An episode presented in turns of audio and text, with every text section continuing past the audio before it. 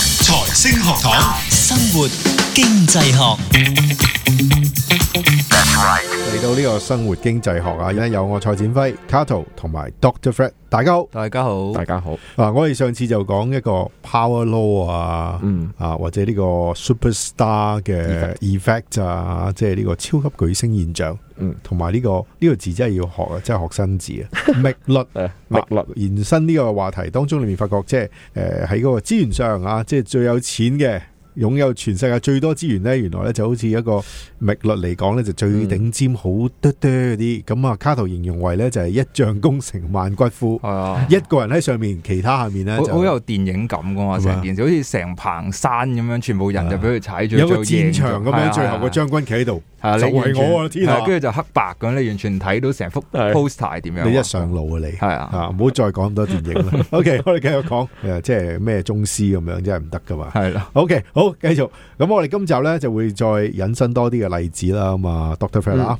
嗯，我哋上一次咧講完呢個幪律，即係講緊嗰個財富嘅分配嘅方式之外咧，係之後咧，其實我哋就開始去進入喺度講話，誒、嗯人嘅能力又點咧？嗯，人嘅無論係智力啊，各啊係方面嘅能力啊，能力啊或者你嘅勤力嘅程度 勤啊，力係啊啦，係究竟係點咧？咁樣啊樣，我哋就話咧，如果你睇緊嗰啲嘢嘅時候咧，就唔似係一個 power law 嚟嘅。嗯，似係一個我哋上一次最尾提到嘅 Bell 所謂正態分布，係一個 bell 一啫個。標嚟係，啦，咁佢個 bell 係點樣樣咧？係即係大家幻想我，如果一個你正面望落去一個聖誕鐘度嘅時候咧，上面嗰個款咧，即係你好 general 咁形容咧，即係話哦，中間咧就多啲嘅，係高啲嘅，係兩邊咧就有條尾咁上下咁樣嘅嘢啦 Yep。簡單啲嚟講咧，就係如果我哋用一個人嘅能力，OK，用 IQ 最簡單，嗯用 IQ 去睇嘅話咧，咁、嗯可能大部分人嘅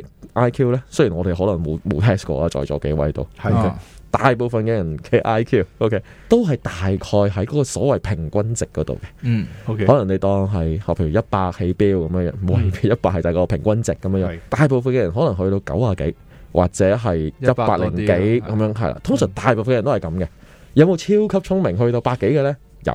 係少嘅。或者調翻轉去諗，我哋所講 suppose 人正常嘅 IQ 啦。嗯嗯啊其實都係調翻轉，當佢統計咗好多人之後，調翻轉由幅圖當中去係啊係啊，冇因錯冇為因錯為冇如錯。果你諗下，我哋有一個諗法，其實人係 suppose 係越嚟越聰明噶嘛，係即係哦個隨住意思係係啦，隨住你時時代間去推咁，移即係簡單 OK 嚟講，一千年前有個棋聖，佢可能捉棋好叻嘅，嗯咁佢嗯實唔夠你捉嘅，因為你你已經將佢後面一千年嘅棋嗰啲棋譜俾你。學晒咁即係嗯係好似 AlphaGo 咁，你塞晒嗰啲棋譜落嗰度。咁、以前佢覺得好醒嘅時候，原來，誒原來你咁渣嘅，而家你仲用緊啲咁舊嘅招嘅。舊招數係啊，即係你會咁啊。其實某程度上，嗰、個 bell shape 就係去我哋去諗究竟正常 IQ 究竟係咩範圍咧？其實亦都係由個 bell shape 當中去定義出嚟嗯㗎。又或者如果用呢個角度去睇呢，我哋可以將嗰個討論範圍收窄啲嘅。嗯嗯嗯即係譬如話，哦我哋用一個今時今日呢一刻公元二千係零嗯零二十十年年係啦，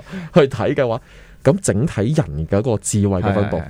然之後一樣啦，你咪排咯，由最低智慧嘅開始排起，或者由最高智慧開始排一樣啦，然之後順住次序咁樣排落去。係其實你幻想嘅情況呢，就似喺個聖誕鐘啦，嗯都係啱啱所講，絕大部分嘅人呢，其實有一個所謂嘅平均智力咁上下嘅，即係高輕輕高少少，輕輕低少少就。係中間嗰一份係啦，就喺中間嗰一忽嗰度啦，咁樣樣。咁呢個咧就係所謂嗰個正態分布嗰個基本嘅概念，同埋點解我哋日常生活中咧成日都話哦平均值係點啊，嗯平均身高係點係啊，你個班個平均分係點啊，我係個班個平均分又係點，你個班平均分又係點，即係諸如此類嗰啲咧，全部背後咧都有一個少少咁樣類似嘅概念嘅。嗯喺幾時咧平均呢個數目係特別有用咧，特別有代表性咧，就係、當你 underlying 嗰樣嘢咧，其實係 follow 一個正態分布嘅話咧，咁佢就特別有代表性。即係幻想好似頭先我哋講嘅人嘅 IQ 嘅情況，嗯嗯如果你用今時今日嘅人比，同埋好似頭先卡路所講，哦，二百年前、三百年前、四百年前、五百年前嘅人嘅係聰明智商嚟比，係係用讀 IQ，係今時今日嘅人呢個平均智商呢，可能係高過三百年前嘅人嘅智商嘅喎。係係咁所以呢，我哋先至會話嗰個兩邊都係正態分布。冇咁錯但係呢，今時今日嘅人呢，個平均智商高啲，整體個人類個水嗰個智力水平咧係高啲，咁都唔出奇㗎。咁當然其實人嘅智力只係其中一個啫。係啊， OK，係啊，頭先講嘅勤力程度都係㗎，冇錯，大部分嘅人都係去到中間咁勤力。OK，係，嗯。係，呢個所謂中間咁勤力，可能係已經講緊係一日要做九個鐘啊，或已者經有好十個勤力㗎啦鐘，已經係好勤力㗎啦。係，係，但係有冇啲人係做，譬如我哋用十個鐘做基準啦，嚇平均係十個鐘嘅嚇話，喂，有冇人做十五個鐘嘅？梗有㗎，梗有㗎，係咯，多唔多啊？唔多咯， 係唔多，都有啊，啊有冇人做淨係做五個鐘嘅？都有㗎，都有，唔多咯。係。係係啦，咁其實呢個呢，都係一個類似正態分布嘅概念嚟嘅。嗯，其實仲有其他例子嘅喎，其實頭先我哋講啦個身高，因為我諗最細個未開始學識咩叫正態分布嘅時候，就去身體檢查嘅時候有幅圖咧，哦，話俾你聽 係啊，係啊，係啊，你而家嘅體重咧係跌咗落去邊咧？其實嗰個就係你嗰陣時唔識，但係其實嗰個就係正正就係個正態分布嚟。係啊，背後嘅概念。嗯即係你話你你哦你過輕喎，你要食多啲嘢喎，係咁其實嗰個亦都係一個好常見嘅例子。同埋我哋其實好多時候我哋雖然有好多例子啦，實際上嗰個正態分布就唔係好 perfect 嘅，嗯，哦冇錯但係我哋都會好多時候都會假設咗佢係正態分布咁樣去做。譬如話我哋最常學生嘅話會聽到嘅就係 line curve 啦，即係。嗯即係我哋嘅成績其實就唔係話誒，我一班有五十個人就一定係有十個人攞 A，十個人攞 B 咁樣嘅。其實佢即係佢就拉翻條 curve，即係唔係 sorry 啊，應該咁樣更正，就唔係話九十分攞 A，八十分攞 B 咁嗯樣。佢、就係 depends on 究竟嗰一次究竟成班人考成點。係，嗯咁如果你嗰次成班人考出嚟都係得廿分嘅咁，嗯，咁你冇理由仲係九十分攞 A，咁 都啱冇啊成班冇人咁攞啊慘冇人咯，咁啊個 logic 唔係咁噶嘛，冇係咁錯所以佢就將嗰個正態分布，即係我哋頭先咁講啊，將佢褪翻去一個合適嘅位置啦，嗯哼去嘗試去比較究竟嗰一群人嘅表現係點。啊嗯因為我哋頭先講咗你。係一個好 strict 咁樣九十分先係 A 喎，咁成班都冇，咁咪全部逼埋晒喺同一個位置，咁、我哋冇辦法去做一個 comparison，嗯去做唔到一個比較喎，嗯其實 line curve 咧嗰個爭議性當然係好大係嘅。係實有嘅，係啦， 實有啲爭議喺度嘅。不過佢背後嘅概念咧，其實背後都係一個類似正態分布咁樣嗯嘅概念。係佢意思就係每一